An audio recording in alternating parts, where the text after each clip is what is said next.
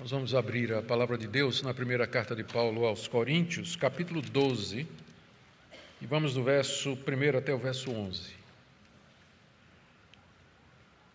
Há muita informação aqui eh, nessa passagem, não tenho certeza se nós vamos conseguir chegar ao final dela, mas o alvo é esse. 1 Coríntios 12, de 1 até 11. Diz assim a palavra de Deus. Irmãos, não quero que vocês estejam desinformados a respeito dos dons espirituais. Vocês sabem que, quando eram gentios, se deixavam conduzir aos ídolos mudos, conforme vocês eram guiados. Por isso quero que entendam que ninguém que fala pelo Espírito de Deus afirma anátema Jesus.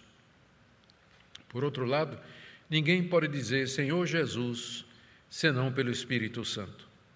Ora, os dons são diversos, mas o Espírito é o mesmo. E também há diversidade nos serviços, mas o Senhor é o mesmo. E há diversidade nas realizações, mas o mesmo Deus é quem opera tudo em todos. A manifestação do Espírito é concedida a cada um visando um fim proveitoso, porque a um é dada mediante o Espírito a palavra da sabedoria, a outro, segundo o mesmo Espírito, a palavra do conhecimento, a um é dada no mesmo Espírito a fé a outro no mesmo espírito dons de curar, a outro operações de milagres, a outro profecia, a outro discernimento de espíritos.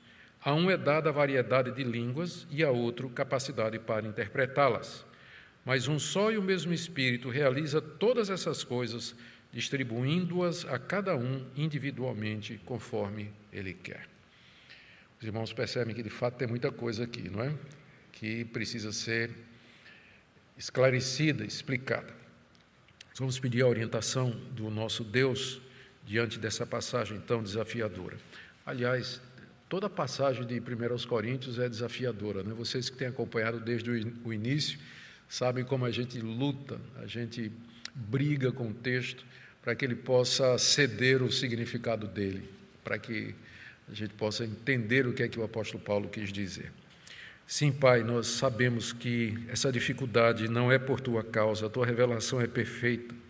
O problema somos nós que somos limitados, somos subjetivos e olhamos as coisas enviesados pelas nossas crenças e nem sempre conseguimos ver com clareza aquilo que o texto diz. Por isso que pedimos que teu Espírito Santo nos conduza na verdade. Ajuda-nos, ó Deus, a olhar para a tua palavra e enxergar aquilo que o Senhor ali revelou. Pedimos isso em nome de Jesus. Amém. Meus irmãos, a partir do capítulo 12, o apóstolo Paulo começa a tratar da questão dos dons espirituais. E, particularmente, o que os dons espirituais tinham a ver com o culto.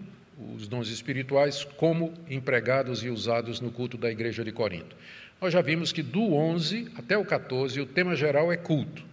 São problemas relacionados ao culto. No capítulo 11, nós tivemos o problema das mulheres que queriam profetizar e orar no culto sem o véu, e vimos também a questão da celebração da ceia. A celebração da ceia. E agora temos mais um problema relacionado com o culto na igreja de Corinto, que é a maneira como os dons espirituais estavam sendo usados. E nós ainda vamos ver, eh, quer dizer, são três capítulos a respeito dessa questão dos dons espirituais, 12, 13 e 14. Nós então ainda vamos ver muita coisa a respeito desse tema. Esse tema ele tem se tornado nos últimos 100 anos especialmente sensível no meio evangélico, depois do surgimento do movimento pentecostal no início do século passado, com o chamado avivamento na Rua Azusa, em Los Angeles, através do ministério de um pastor chamado William Seymour. Então, isso, o, avivamento assim chamado da Rua Azusa, que deu início ao movimento pentecostal, era marcado por essa, por essa declaração de que Deus não havia cessado de trazer e dar dons espirituais à sua igreja e que todos os dons do Novo Testamento estavam disponíveis para nossos dias e que a igreja deveria lançar mão desses dons espirituais. Todos eles que estão no Novo Testamento estariam então disponíveis. E o movimento que começou pequenininho, ele cresceu e hoje são milhões de pessoas no mundo todo que professam a fé pentecostal. E isso, naturalmente, levantou questionamentos e muita polêmica, porque também existem, igualmente, muitos cristãos que não têm tanta convicção a respeito de que exatamente todos os dons estão disponíveis hoje.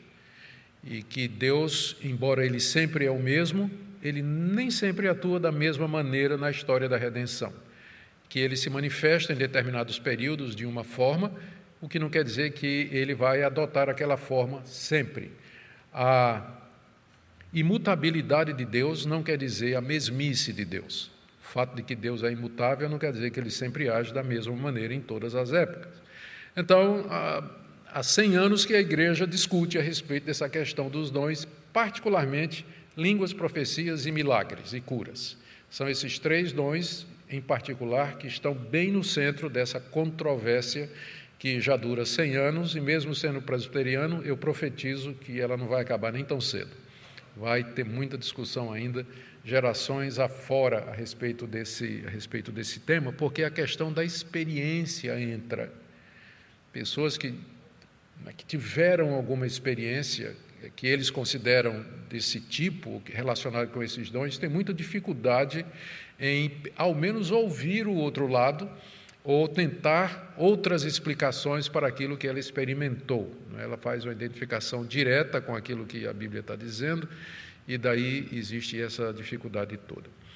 Mas o ponto importante é que a gente pode falar e discutir estas coisas como irmãos em Cristo, e essas coisas podem nos dividir em assuntos secundários como esses, mas não afetam os pontos essenciais da doutrina evangélica. Pentecostais e não pentecostais creem que a Bíblia é a palavra de Deus, que Jesus é o Filho de Deus, que ele morreu pelos nossos pecados, que ele ressuscitou ao terceiro dia, que ele está vivo e que ele voltará. Então, professamos a mesma fé, somos irmãos. Por isso, a gente fica à vontade para discutir essas questões sem ter que mandar ninguém para o inferno, né? como às vezes acontece. Nós não precisamos mandar quem pensa diferente para o inferno, pelo menos não nessa questão aqui. Muito bem. O que, é que estava acontecendo na igreja de Corinto? Nós já vimos que a igreja de Corinto tinha um conceito errado de espiritualidade.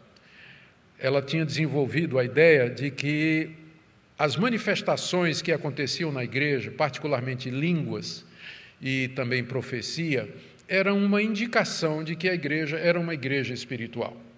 Como é que como é que nós sabemos que Deus está entre nós? A igreja de Corinto dizia. Porque durante o culto nós temos línguas, temos profecias e outras manifestações extraordinárias. Isso é uma prova de que Deus está conosco. Mas ao mesmo tempo em que a igreja pensava assim, era uma igreja que tinha imoralidade, era uma igreja dividida, tinha quatro grupos dentro da igreja era uma igreja que era dividida também em questões como liberdade cristã e a respeito do casamento. Era a igreja que tinha problemas graves no culto, inclusive na ceia. Nós vimos isso nas mensagens anteriores, a ponto de Paulo dizer: quando você, as reuniões de vocês são é, é pior do que vocês não se é, de que se vocês não se reunissem. Não é a ceia do Senhor que vocês estão celebrando. Tinha um grupo lá que negava a ressurreição de Cristo como é que a gente pode conciliar isso? É? Então, para a gente entender o problema, a gente precisa dissociar espiritualidade de manifestação carismática. Pode haver manifestações carismáticas, tipo língua, profecia e milagres, sem que haja necessariamente santidade e espiritualidade. Judas fez todos os milagres, todos os milagres que os demais apóstolos fizeram. Jesus disse que no dia do juízo, muitos iriam dizer: No teu nome expelimos demônios, no teu nome curamos enfermos, no teu nome fizemos maravilhas. E Jesus vai dizer: Não sei quem são vocês. Apartem-se de mim, vocês que praticam a iniquidade. A Bíblia está o tempo todo dizendo: cuidado com falsos profetas, eles fazem sinais e prodígios e podem inclusive enganar até os eleitos.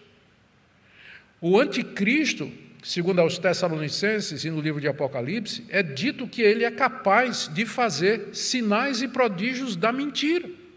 O livro de Apocalipse fala de espíritos de demônios, que são espíritos que operam sinais, e são demônios que operam sinais. A Bíblia toda nos adverte a não julgar ou não fazermos essa conexão entre manifestação de dons e espiritualidade. Não prova que Deus pode usar, tenha dúvida, senão não era dom espiritual. Mas não podemos fazer essa relação. É a única maneira de entender a igreja de Corinto, a quem Paulo diz no capítulo 3: vocês não são espirituais, vocês são carnais. Vocês são carnais, apesar de ter toda aquela manifestação, Paulo nega a eles o status de uma igreja espiritual, apesar de tudo isso. Então, é, com base, esse era o problema da igreja de Corinto. E agora, no capítulo 12 em diante, Paulo começa a colocar alguns princípios para resolver os seguintes problemas. Durante o culto, a igreja de Corinto dava prioridade à manifestação desses dons. Quem falava em línguas ou quem profetizava tinha a prioridade. E esses dons eram quase que vistos como exclusivos. Outros dons não estavam recebendo a devida atenção havia comparações, havia a exaltação de uns sobre outros, e a coisa, uma vez que esse dom era aquele predileto dos coríntios, particularmente o dom de línguas, todo mundo queria falar línguas ao mesmo tempo, e não havia nem interpretação, não havia nem interpretação para que a igreja pudesse ser edificada. São estas coisas que o apóstolo Paulo, além disso, tinha profetas que ah, estavam meio que fora de controle, dizendo um monte de coisa que vinha na cabeça, e, e Paulo, a gente vai ver aqui, dá uma regulada nos profetas também, ah, que como eles se manifestavam na igreja de Corinto. Tá certo?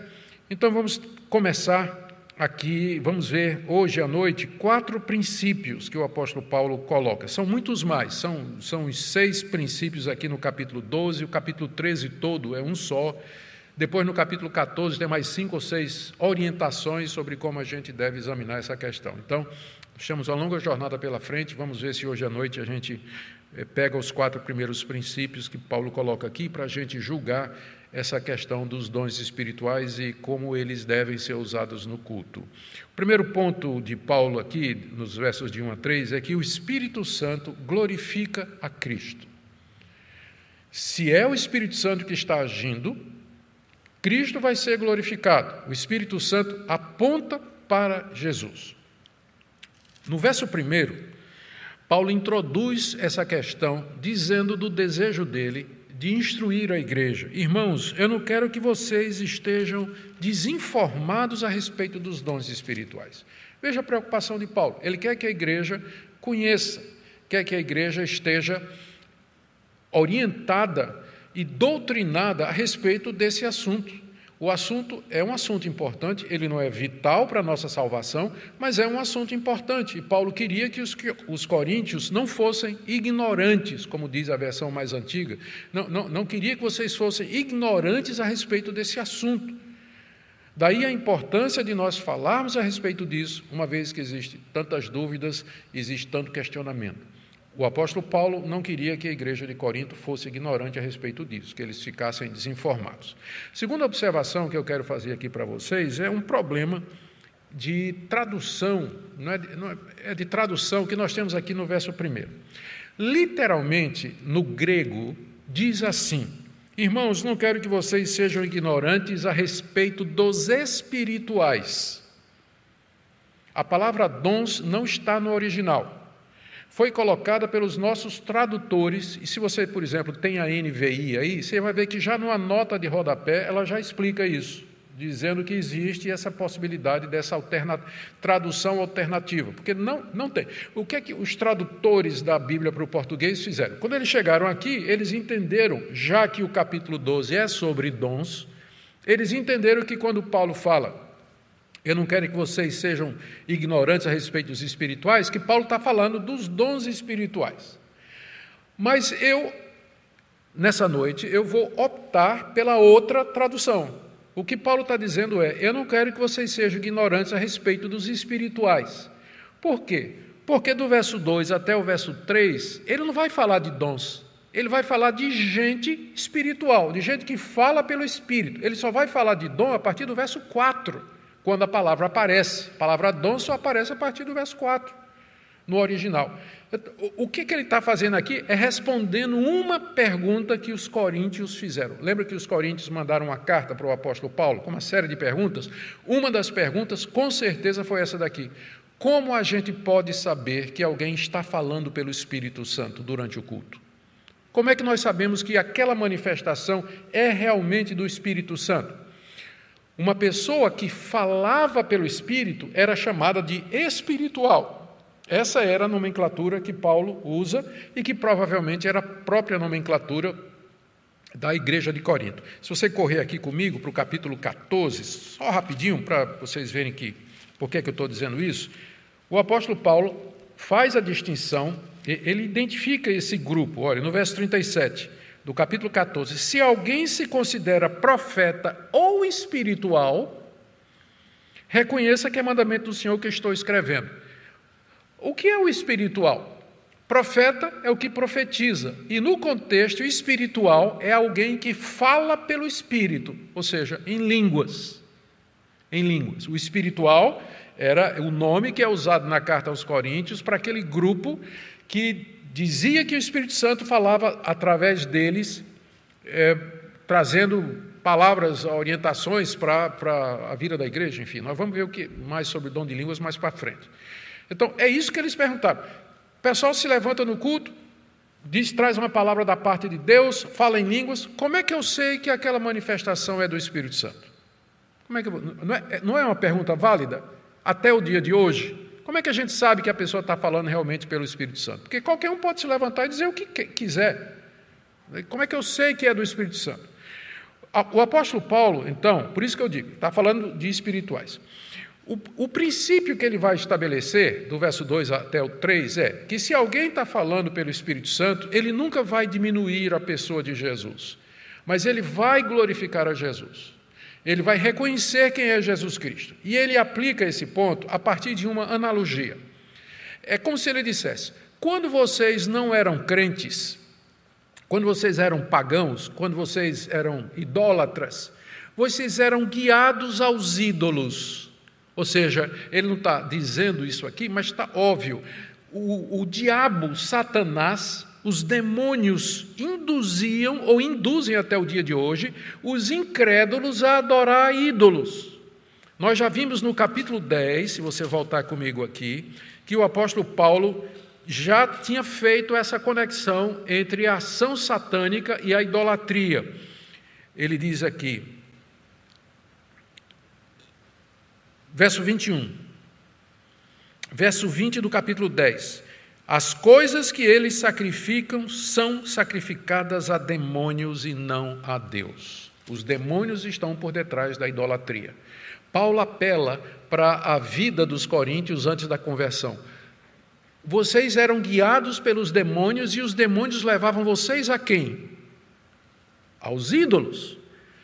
Se você é crente, você agora tem o Espírito Santo. E da mesma forma que o espírito maligno lhe levava aos ídolos, o Espírito Santo leva você a Cristo. É por isso que Lutero diz que o homem é uma besta ou montada pelo diabo ou montada pelo Espírito Santo. Né? Ou você é guiado pelos espíritos maus, e aí você vai para a idolatria, ou você é guiado pelo Espírito Santo e vai para Cristo. Não é que ele diz aqui, verso 2: Vocês sabem que quando eram gentios, descrentes, se deixavam conduzir aos ídolos mudos conforme vocês eram guiados. Essa é a realidade do descrente, ele é guiado, ele é levado pelos demônios aos ídolos mudos, a deuses falsos, a prática da idolatria. Mas, verso 3: Por isso, uma vez né, à luz desse princípio, eu quero que vocês entendam que ninguém que fala pelo Espírito de Deus afirma anátema a Jesus. Essa é uma passagem difícil de interpretar. Anátema quer dizer maldito. Alguns, alguns estudiosos acham que profetas na igreja de Corinto tinham ficado, já, já estavam meio que descontrolados. Estavam levantando e dizendo coisas. Talvez alguém porque o próprio Paulo diz na carta aos Gálatas que Cristo se fez maldição no nosso lugar. Mas aí talvez alguns profetas mais desavisados, que não eram preparados, então eles se levantavam e diziam que Jesus é anátema, Jesus é maldito. E Paulo considera isso um insulto e não é uma coisa do Espírito Santo. Então, já de cara, a gente percebe que não deve acreditar em tudo que os profetas dizem. Porque, com certeza, há profetas que não estão falando da parte de Deus, a julgar pela grande quantidade de profecias que são faladas e que nunca se cumprem. Nunca se cumprem, nunca. E o profeta continua com o mesmo jeito. Se você questiona, ele vai dizer: é porque você não teve fé. E aí a profecia não se cumpriu, né? A profecia não se cumpriu. Então, já de cara aqui está evidente que o apóstolo Paulo está ensinando que existem pessoas que pretendem falar pelo Espírito Santo e, na verdade, não estão falando pelo Espírito Santo. Não estão falando. Por outro lado, ninguém pode dizer Senhor Jesus senão pelo Espírito Santo. Eu posso chamar qualquer pessoa que está passando aí na, na rua, na frente da igreja, que não é crente, e dizer: Olha, te dou 100 reais para você ir lá na frente da igreja e dizer: Jesus é Senhor. A pessoa vem, diz e vai embora. Quando Paulo fala que ninguém pode dizer que Jesus é Senhor, é dizer mesmo, dizer de coração, exaltar a Jesus e reconhecer o senhorio de Jesus, que Ele é o centro de todas as coisas. Você só pode fazer isso pelo Espírito Santo. E aqui você tem a pedra de toque, aqui você tem o referencial para saber se alguém está falando pelo Espírito Santo. Você pergunta qual é a cristologia dele? Qual é o papel de Cristo no ministério dele? Se o, ministério, o Espírito Santo, Jesus disse, eu vou mandar o Consolador. Quando ele vier, ele não vai falar dele mesmo, mas ele vai me glorificar. Lembra que Jesus falou isso? Evangelho de João falou isso. O Espírito Santo vai me glorificar. Pergunta: qual o papel de Cristo no ministério dessa, desse pregador, desse profeta, desse líder? E você vai ver. O Espírito Santo não se exalta, o Espírito Santo não exalta os dons, o Espírito Santo não exalta pessoas, ele não exalta instituições, ele exalta Cristo. Quando você pode ser o profeta mais aclamado, mais popular do mundo, mas pergunte: que lugar ele dá para Jesus? Ele fala da pessoa de Cristo, ele exalta ao Senhor Jesus, ele fala do sacrifício de Cristo na cruz, fala da sua ressurreição, da sua intercessão. O que é que ele conhece de Cristo? Mas aí você vê que muitos profetas que estão falando nas igrejas são mensagens pragmáticas, são mensagens só de experiência, de prosperidade, de vitória, de conquista. Raramente você vai ouvir um sermão a respeito da pessoa de Cristo, da glória de Cristo, da sua santidade, da sua morte na cruz. Ninguém pode dizer que Jesus é Senhor a não ser pelo Espírito Santo. E aqui você tem a resposta para a pergunta, a resposta que Paulo está dando para os Coríntios. Como é que eu sei que alguém está falando pelo Espírito Santo? A resposta de Paulo: ele está exaltando Cristo a pessoa de Cristo é exaltada no ministério dele, aí você tem a, a resposta a essa pergunta. Por isso que eu estou dizendo que no verso primeiro, o que Paulo, a palavra dons, você devia colocar aí entre colchetes, é? porque ela não está no original. Ele está falando dos espirituais. Como reconhecer um espiritual? Resposta é: se ele glorifica Cristo, ele está falando de fato pelo Espírito de Deus. Segundo princípio aqui, agora sim, a partir do verso 4, segundo princípio para a questão dos dons, é que os dons são muitos, existe uma variedade grande de dons, e não somente línguas e profecia. Infelizmente, essa verdade parece ter desaparecido. Em algumas, alguns quartéis evangélicos, algumas igrejas evangélicas, quando se fala em dom, só se pensa em línguas e profecia ou dom de milagres, quando existem muitos outros dons. Dons são habilidades, são capacidades que o Espírito Santo dá a, aos crentes, aos seus, aos filhos de Deus, para que eles possam edificar a igreja, para através dessas habilidades a igreja fazer cumprir seu papel nesse mundo de adorar a Deus, edificar os crentes e evangelizar o mundo perdido. Para que isso aconteça, Deus ornou, Deus dotou a igreja com ferramentas, com instrumentos pelos quais a obra de Deus é feita aqui nesse mundo. E são muitos, muitos, muitos. O problema da igreja de Corinto é que só focava em dois: línguas e profecia. O resto parece que não existia. Só falava desses dois, só falava dessas duas, dessas duas manifestações. Então, essa é a primeira observação. A segunda é que essa passagem aqui, se você prestar atenção, do verso 4 até o verso 6, ela foi construída em torno das três pessoas da Trindade. Veja, verso 4. Os dons são diversos, mas o Espírito é o mesmo. O mesmo Espírito é que concede os diversos dons. Os dons são diversos, mas são concedidos pelo mesmo Espírito. Há uma unidade, há uma diversidade, mas há uma unidade nos dons. Verso 5: Também há diversidade nos serviços, mas o Senhor é o mesmo. O Senhor aqui é o Senhor Jesus. Então, falou do Espírito, agora falou do Senhor. E aí você pergunta, mas o que é serviço? É a mesma coisa de dons. Os dons servem. Eles são serviços, porque eles são usados para servir a igreja. Aí no verso 7, e a diversidade nas realizações, é a mesma coisa de serviço e a mesma coisa de dons, mas é o mesmo Deus quem opera tudo em todos. Só fazendo a nota de rodapé para as pessoas que têm dificuldade com a doutrina da Trindade, porque não tem a palavra Trindade na Bíblia. Mas também não tem testemunho de Jeová, quer dizer, não tem, né? Tabernáculo das testemunhas de Jeová também não tem. Não tem essa expressão na, na, na, na Bíblia. Então, nós não, não. Uma doutrina não se constrói só através de declarações explícitas, mas de conclusões óbvias. Você está vendo aqui as três pessoas aqui: o Espírito, Senhor Jesus e Deus, mencionados em três versículos, a estrutura trinitariana da passagem. O ponto do apóstolo Paulo é dizer que o Deus triuno, ele concede dons, realizações e serviços à sua igreja, mas é o mesmo Deus. O mesmo Deus. São chamados de dons no verso 4, porque dom, a palavra, a palavra que está na raiz de dom é a palavra carisma, caris, de graça o Espírito é quem concede graciosamente. É chamado de serviço no verso 5, porque eles foram dados para que a gente possa servir ao Senhor Jesus. E são chamados de realizações, porque é Deus quem opera tudo em todos.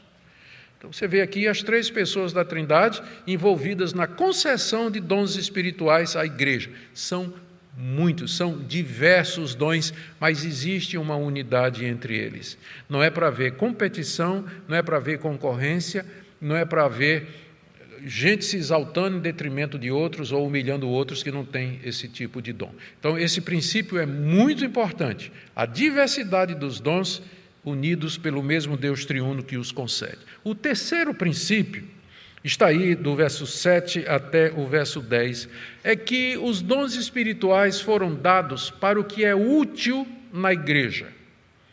Vamos ler aí, verso 7: A manifestação do Espírito é concedida a cada um visando um fim proveitoso, porque a um é dada mediante o Espírito e ele dá a relação dos dons para provar o que ele está dizendo. Vamos pensar aqui, verso 7: A manifestação do Espírito, que é o dom, o dom espiritual é uma manifestação da atuação do Espírito Santo.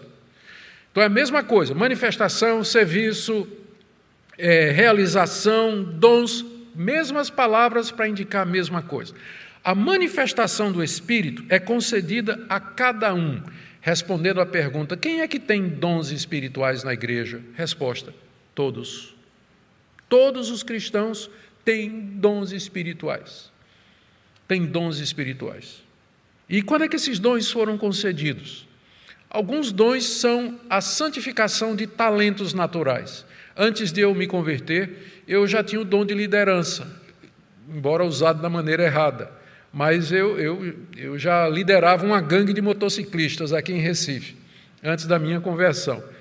E fui orador, né, fui escolhido como orador da, da minha classe lá na escola primária. Desde cedo eu tive facilidade de falar em público. Na minha conversão, o Espírito Santo santificou essas habilidades e agora as usa para a glória de Deus.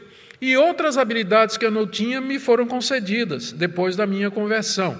Alguns recebem na sua conversão, outros já tinham habilidades que são santificadas e postas ao serviço de Deus, e algumas outras eh, variam durante a vida, é impressionante isso. Eu me lembro do, no início da minha vida cristã, e eu podia dizer de convicção plena que eu tinha um dom de evangelista. E tem algumas pessoas aqui que podem comprovar o que eu estou dizendo, né, que são fruto do, do meu trabalho como evangelista. Mas depois de um tempo, o dom de mestre sobrepôs o de evangelista. É, e aí a minha vida deu uma guinada para esse lado também. Hoje eu tenho o dom de ser vovô, que está dominando praticamente quase tudo, né? não deixa nem tempo para fazer as outras coisas. Mas, mas a vida da gente, né? durante a vida, pode haver ah, alguma, alguma alteração nisso aí. Mas o ponto é que todos recebem dons. Agora, para que, que os dons são dados? Eu já te disse alguma coisa no início, está aí. É concedido a cada um visando um fim proveitoso. Que fim proveitoso é esse? É o bem dos outros. Como é que Paulo prova isso? Ele dá uma descrição dos dons. Porque, verso 8, a um é dada mediante o Espírito a palavra de sabedoria o dom de falar palavras sábias, esse dom é para mim ou é para os outros? Para os outros, é claro.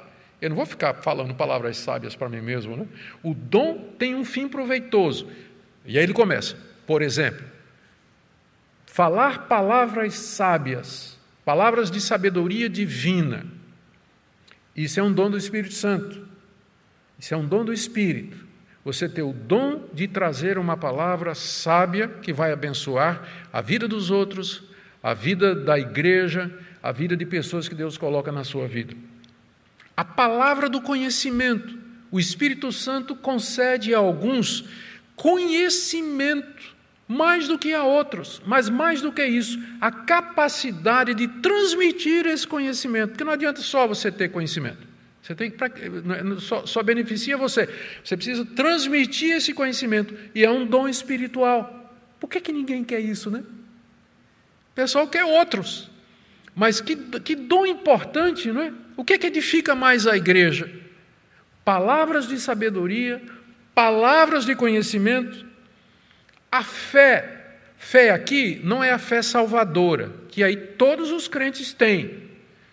Todos os crentes, por definição, aliás, se eles não tiverem fé em Jesus como seu Senhor e Salvador, nem crentes eles podem ser considerados, não é verdade?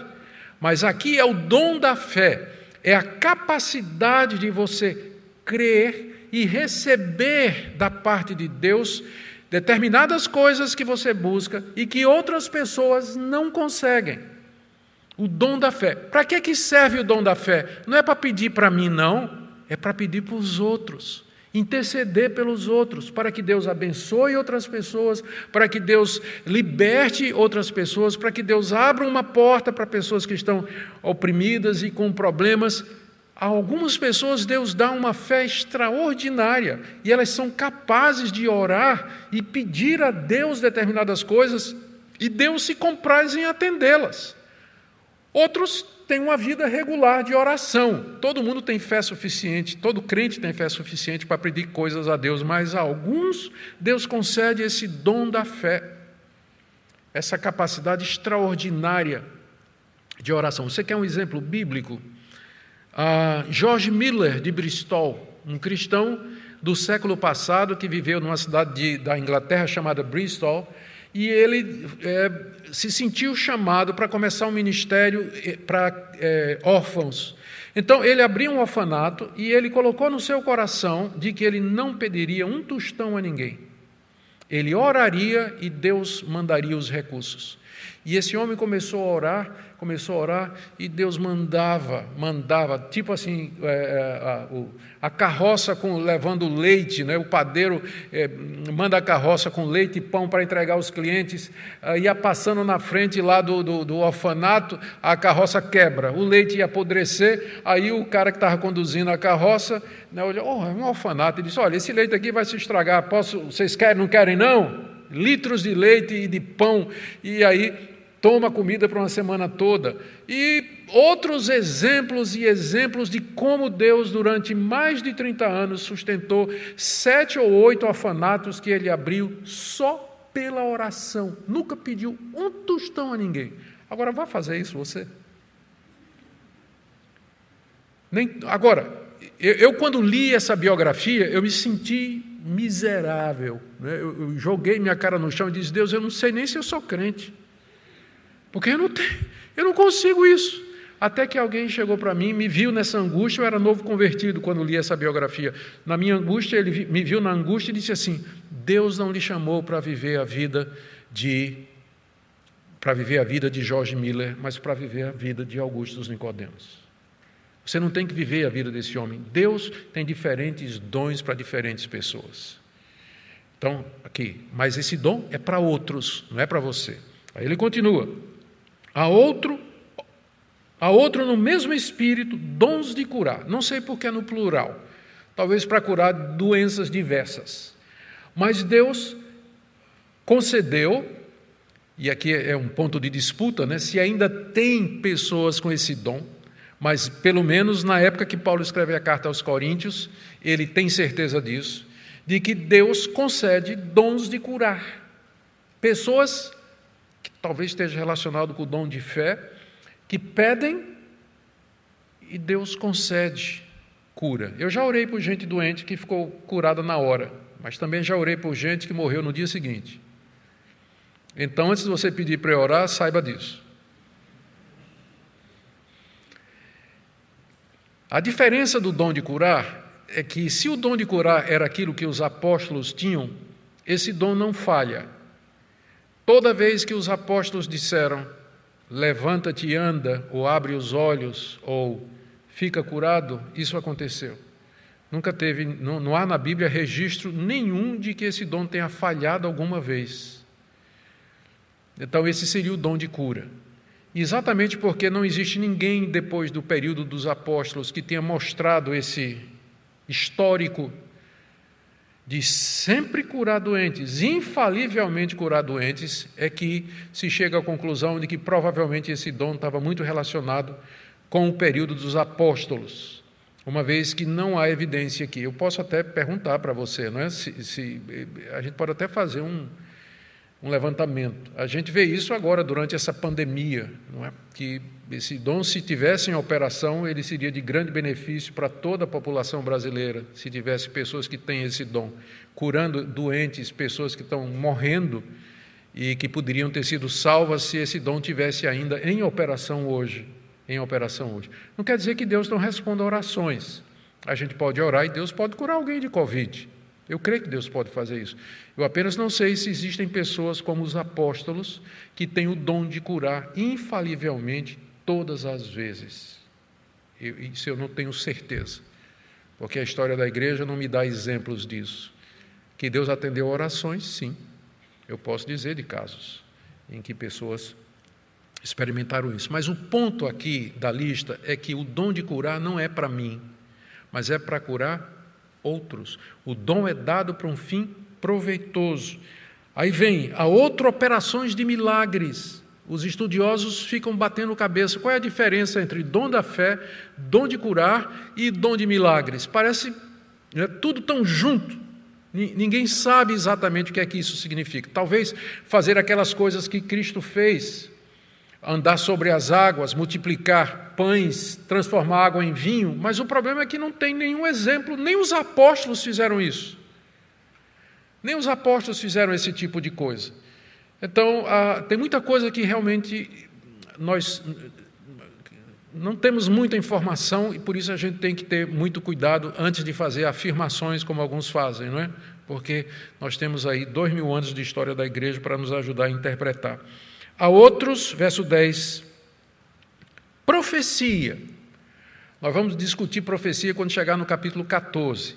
Mas o ponto é que o que quer que seja profecia, ela é para o bem dos outros. A gente profetiza para os outros, para abençoar a vida de outros. Há outro discernimento de espíritos. Vocês já viram que não tem um, um único dom aqui nessa lista que seja pacífico, né?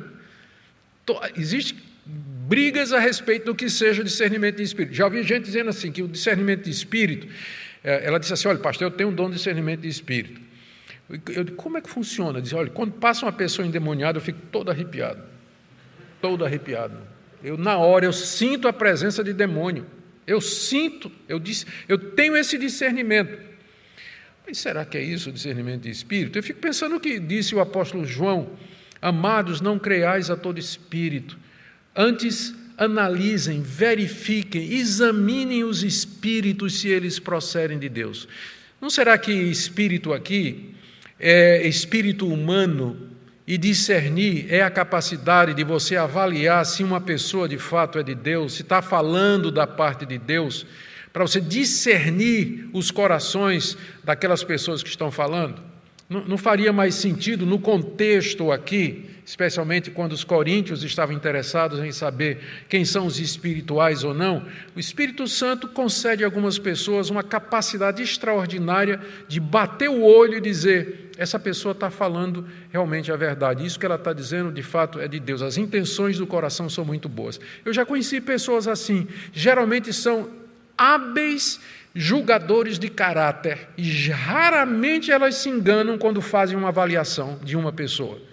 Eu já sou meio bobão, já postei em gente que me passou rasteira, me traiu, é, pisou na bola, e eu as, nem sempre, talvez porque eu sou muito bonzinho, né? Eu, mas tem gente que vai lá no coração, percebe as intenções e chega e diz, pastor, isso aí, olha, vem cá, pastor, olha, o senhor se cuide, porque essa pessoa que está aqui, ela não está bem intencionada, não. Essa pessoa então, tem gente que tem essa habilidade, e esse dom é bom para a igreja, porque como a gente precisa discernir.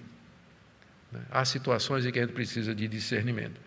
E no último, Paulo diz aí no verso 10: A um é dada variedade de línguas, capacidade de falar em diferentes línguas, e a outro capacidade para interpretá-las. Você percebe talvez sem não é, talvez não, não é sem razão, ou talvez haja um motivo pelo qual Paulo tinha deixou esse dom para o fim. Né? Isso vai ficar mais claro quando a gente chegar no capítulo 12, quando Paulo vai fazer uma ordem, uma lista por ordem de importância. Então, na lista de Paulo, ele coloca línguas no fim. Os coríntios teriam objetado. Ele diz, mas Paulo, né, o primeiro deveria ser línguas. Paulo deixa lá para o fim o dom de línguas e a sua interpretação. O que quer que seja o dom de línguas, junto com a interpretação, é para o bem da igreja. É, tem um fim proveitoso. Por que é que essa ênfase de Paulo aqui? Esse é o terceiro princípio, que os dons espirituais, eles são dados para abençoar a igreja. É porque na igreja de Corinto tinha gente falando em línguas buscando reconhecimento. Tinha gente profetizando, querendo aparecer. Tinha gente exercendo dons porque queria ser o centro das atenções. Tinha gente se comparando com outros. Tinha gente se exaltando e tinha gente humilhada. Os dons espirituais, quaisquer que sejam e o que quer que eles representam, eles não foram dados para mim, eles foram dados para que eu abençoe outras pessoas. Quando você vir pessoas dotadas, exercendo um dom, uma capacidade, fazendo um serviço, uma realização, a manifestação do Espírito, que no final ele recebe a glória, que ele se torna o centro das, das atenções, isso aí não é do Espírito Santo.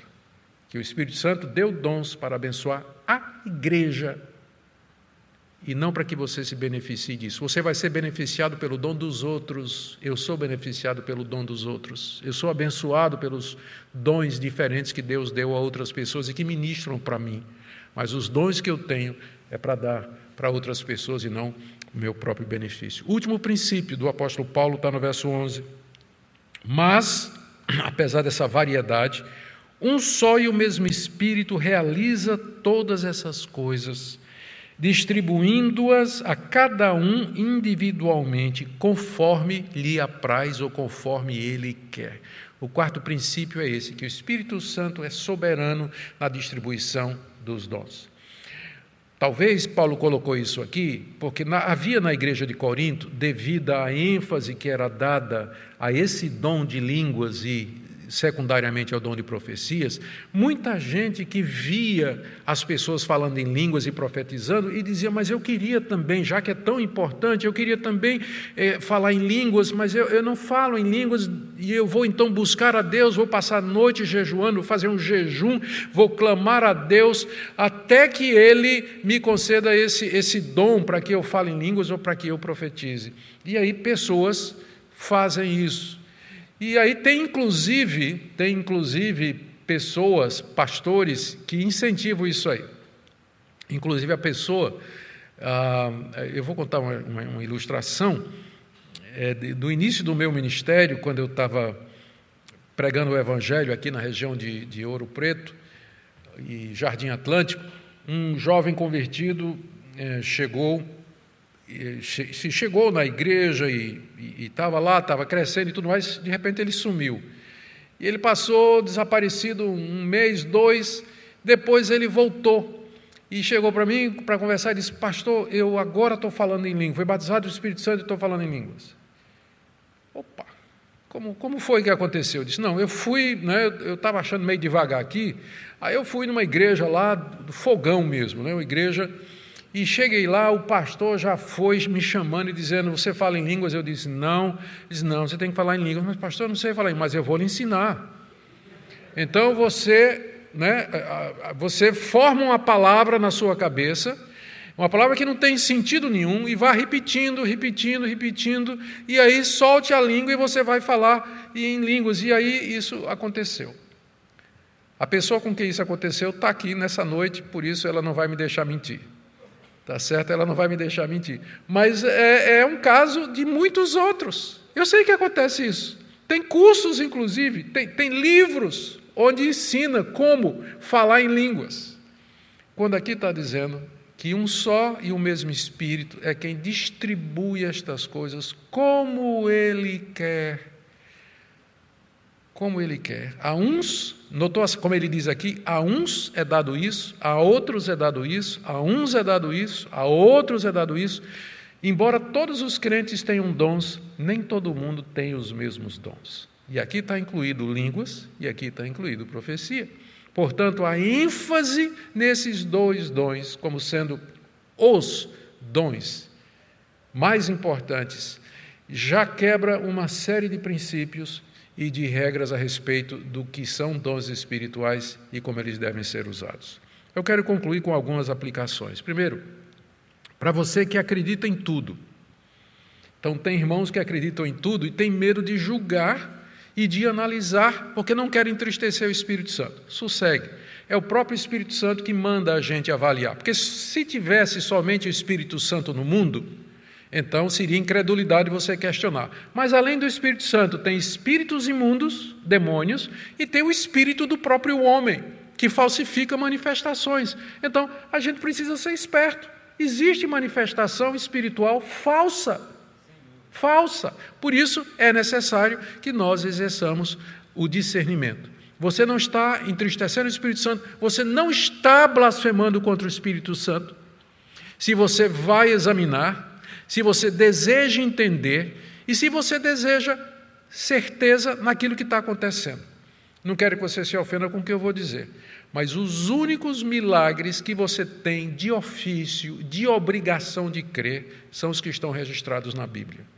No final do Evangelho de João, João disse assim: Estes, Jesus fez muitos milagres que não estão escritos nesse livro, mas estes foram escritos para que você creia e crendo tenha vida no nome dele. Os milagres que Deus determinou que eu cresce para ser salvo são esses que estão registrados na Bíblia. Todos os outros eu posso questionar. Todos os outros eu posso perguntar. Eu posso inquirir. Eu posso ir atrás para saber se é verdade ou não. Eu não sou obrigado a aceitar na cara. Assim, só, né? não sou obrigado a aceitar, mas eu posso investigar. E você não está entristecendo a Deus e você não está blasfemando contra o Espírito Santo quando você faz isso. Mas, por outro lado, eu quero também trazer uma palavra aqui para os que não acreditam em nada. A primeira palavra foi para aqueles que acreditam em tudo, agora uma palavrinha para aqueles que não acreditam em nada. O Espírito Santo continua presente na igreja. E ele continua dando dons espirituais ao seu povo. Alguns dons, existe debate se eles estão disponíveis ou não, mas estejam ou não, Deus continua agindo de maneira extraordinária no meio do seu povo. E há pessoas que são dotadas pelo Espírito de Deus para fazer coisas maravilhosas, que abençoam o povo de Deus e que não são necessariamente espetaculares. Mas o Espírito Santo continua presente na igreja e agindo através dela. E, por último, uma palavrinha para você que diz assim: Pastor, o senhor está dizendo que todo mundo tem dons eu não tenho a menor ideia de quais são os meus. Ah, tem uma história de um menino né, que foi para a escola a primeira vez, sei lá, cinco, cinco anos, quatro, sei lá, um tempo antigo em que a gente ia mais tarde para a escola. Né? E aí ele foi lá e, e voltou e a mãe perguntou como foi, se foi tudo bem. Diz: Olha, mamãe, hoje nós tivemos a aula de artes e tudo mais, e a professora estava distribuindo lá os papéis e tudo mais. Ela pediu para eu eh, encenar alguma coisa, para eu. Uh, falar como se estivesse interpretando alguma coisa, e depois ela chegou para mim e disse: Olha, eu descobri o teu talento. O teu talento é de sentar na cadeira e aplaudir os irmãos que estão lá na frente fazendo parte da peça de teatro. Pode ser que seu dom seja exatamente assim, encorajar. Né? É porque às vezes as pessoas pensam que dom vai levar você para frente da igreja para você ser visto. Há pessoas que têm o dom da generosidade, o dom da fé, de orar, têm o dom da misericórdia, que são todos dons mencionados na Bíblia e que não aparecem, e que, quem sabe, no dia do juízo, elas serão muito mais honradas por Deus do que gente que tinha dons públicos e usou pelo motivo errado. Usou pelo motivo errado. Se você tem dúvidas sobre como Deus quer lhe usar, peça para que Ele lhe revele, peça para que Ele lhe mostre qual o seu lugar no corpo de Cristo. E eu tenho certeza de que ele vai fazer isso. Você precisa estar disposto para isso. Você pode servir a Deus de inúmeras maneiras que Deus tem dado e agraciado o seu corpo.